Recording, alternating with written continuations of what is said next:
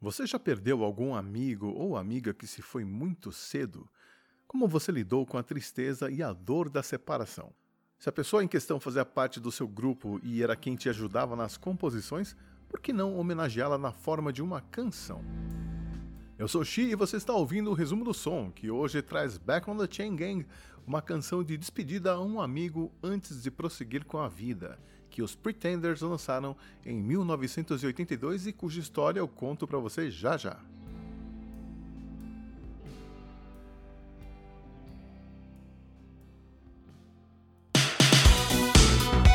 Resumo do som.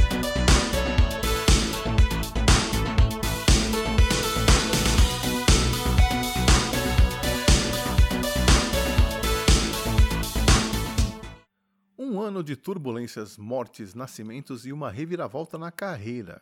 Assim podemos resumir o período em que Chrissy Hind, a líder dos Pretenders, e o baterista Martin Chambers tiveram entre junho de 82 e o final de 1983. Os Pretenders já eram uma banda consagrada com dois álbuns lançados. A Chrissy Hind, o baterista Martin Chambers, o baixista Pete Farndon e o guitarrista James Honeymoon Scott sentiam o gostinho do sucesso e com ele os excessos.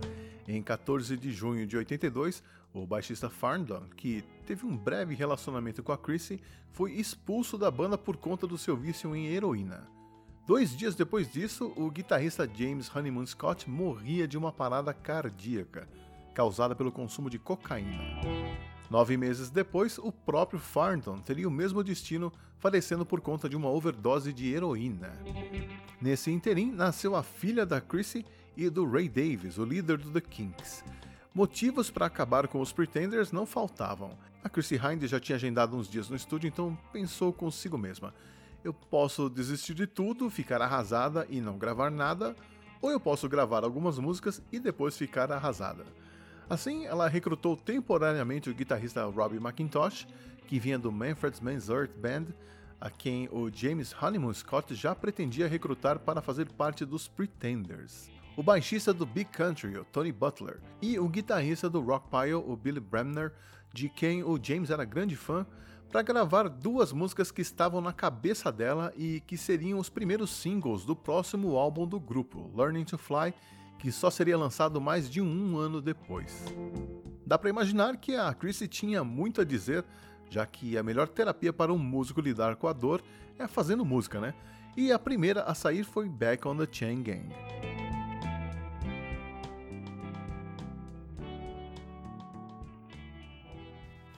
I found a picture of you. Oh, what hijacked my world at night. Oh, back on the chain gang. A letra é uma narrativa de alguém que lembra dos bons momentos e tem consciência de que a vida continua. Ela começa com a frase: Eu achei uma foto sua que pode ser uma referência ao relacionamento dela com o Ray Davis, mas que também pode ser uma referência a um casal com quem a Chrissy morou em Paris em 1975, a Sasha e a Sabrina. Em Reckless, seu livro autobiográfico, ela descreve essa época como os dias mais felizes da vida dela. A frase era parte de uma música na qual a Chrissy já estava trabalhando há algum tempo. Ela inclusive tinha mostrado a música para o James que não só gostou do que ouviu, como disse que ela tinha potencial para fazer sucesso. Por isso, a Chrissy decidiu continuar trabalhando nela, mas reescrevendo o restante da letra, para falar sobre a dor de perder um amigo e parceiro de banda James Honeymoon Scott. O Chain Gang do título se refere aos grupos de prisioneiros que eram obrigados a trabalhos forçados e que ficavam acorrentados uns aos outros pelos tornozelos. Era também uma referência ao grande Sam Cooke, que tinha uma música chamada Chain Gang. Aliás, os Who e Ha que você ouve na música também foram ideias tiradas da música do Sam Cooke. A letra faz uma alegoria entre o trabalho duro nos campos de trabalho forçado com a luta para lidar com as dificuldades que a vida lhe traz. É como a Chrissy canta no segundo verso da música: circunstâncias fora do nosso controle. O telefone, a TV e as notícias do mundo invadiram a casa feito pombos do inferno. É uma referência aí a um conto do Robert E. Howard. Jogaram areia nos nossos olhos e atacaram como moscas. Dá para sentir a emoção da Chrissy cantando, principalmente no final da música, quando ela repete o primeiro verso de forma atormentada.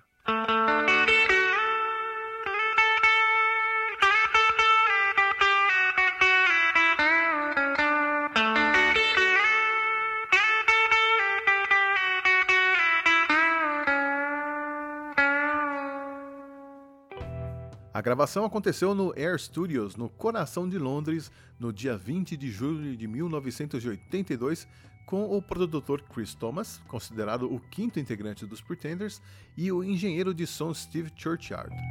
A gravação foi rápida, com a banda tocando junto no estúdio como se estivesse se apresentando ao vivo. O Steve Churchyard diz que não havia uma fita demo, mas acha que a banda ensaiou um pouco antes de gravar a música. A guitarra base ficou por conta do Rob McIntosh.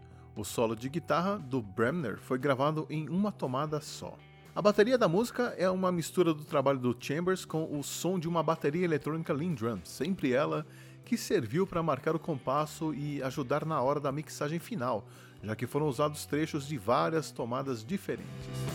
A voz da Chrissy foi gravada com ela sozinha no estúdio, como de costume foram necessárias umas quatro tomadas para ficar perfeito, ou quase isso. O microfone Newman FET47 que foi usado não tinha um pop filter e só 20 anos depois o Steve percebeu um estouro logo na primeira frase da canção.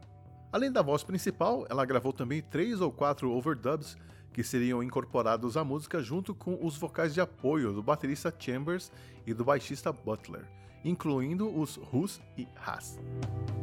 Um detalhe curioso desse momento foi que a Chrissy achou que faltava entusiasmo aos dois e resolveu virar de costas, abaixar e ficar rebolando a bunda no ar para mexer com os rapazes e funcionou. Também foram gravados alguns sons de metal batendo, imitando o som de marretas batendo em pedras. Para isso foram usados pesos de metal de 10 quilos que impediam que alguns dos microfones tombassem. E como naquele tempo não havia tecnologia digital, todos os sons tinham que ser tocados, inclusive os pesos batendo. A ingrata tarefa ficou a cargo do assistente de produção Jeremy Allen, que malhou muito para conseguir manter o ritmo sem errar nas duas ou três tomadas que ele gravou. A gravação durou um dia e a mixagem foi feita em dois ou três dias.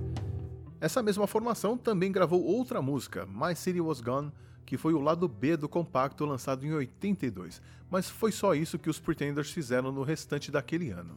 A gravação do álbum Learn to Crawl só seria retomada no ano seguinte com outra formação e o disco só seria lançado no final de 83. Ou seja, essa encarnação dos Pretenders com a Chrissy Hind, o baterista Martin Chambers, os guitarristas Rob McIntosh e Billy Bremner e o baixista Tony Butler durou apenas alguns dias mas foi o suficiente para produzir um dos grandes hits dos anos 80 que a gente ouve agora.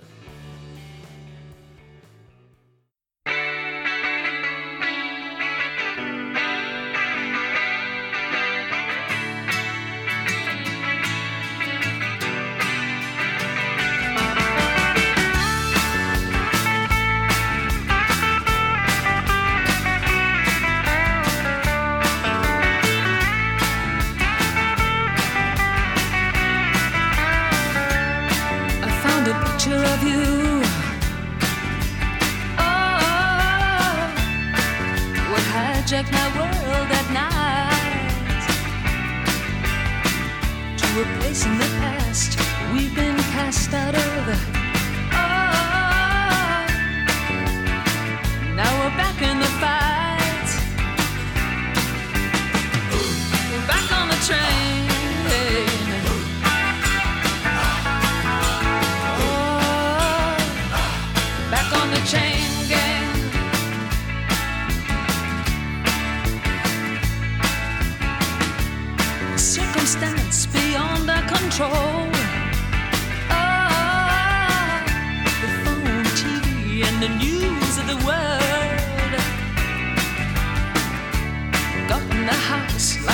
raging from hell.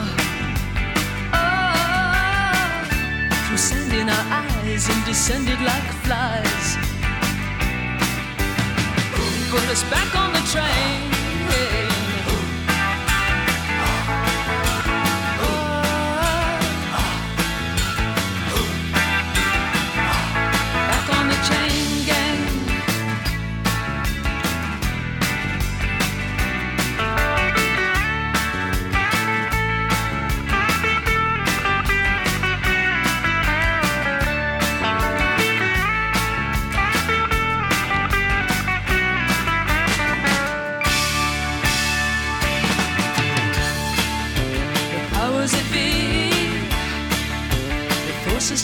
Like we do. Bring me to my knees when I see what they've done to you.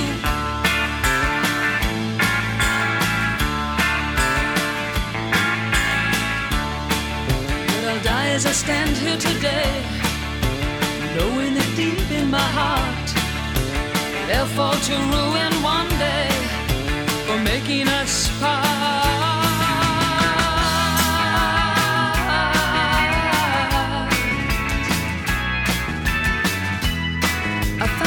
Picture of you.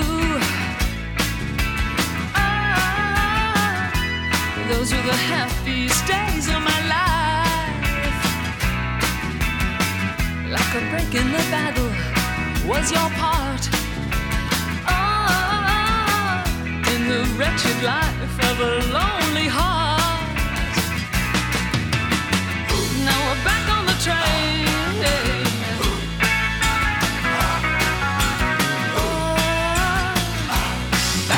Back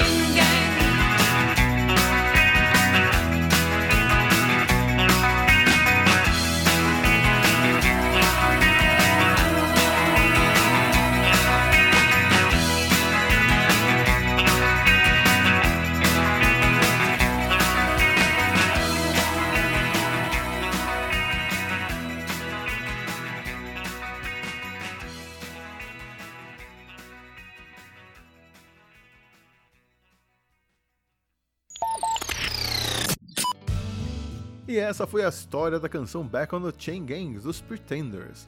A música foi lançada em compacto, depois entrou na trilha sonora do filme O Rei da Comédia, do Martin Scorsese, e apareceu mais uma vez nas prateleiras das lojas de discos quando o álbum Learning to Crawl foi lançado. E mais recentemente, até o Morrissey se rendeu aos encantos da música e gravou uma versão dele. Mas eu me apaixonei por Back on the Chain Gang na primeira audição, lá em meados de 1983. E era isso que eu tinha para falar sobre essa música. Mês que vem a gente tem um encontro marcado mais uma vez para sabermos a história por trás de outro hit dos anos 80. Eu sou o Xi e foi muito bom contar com a sua companhia. Até mais.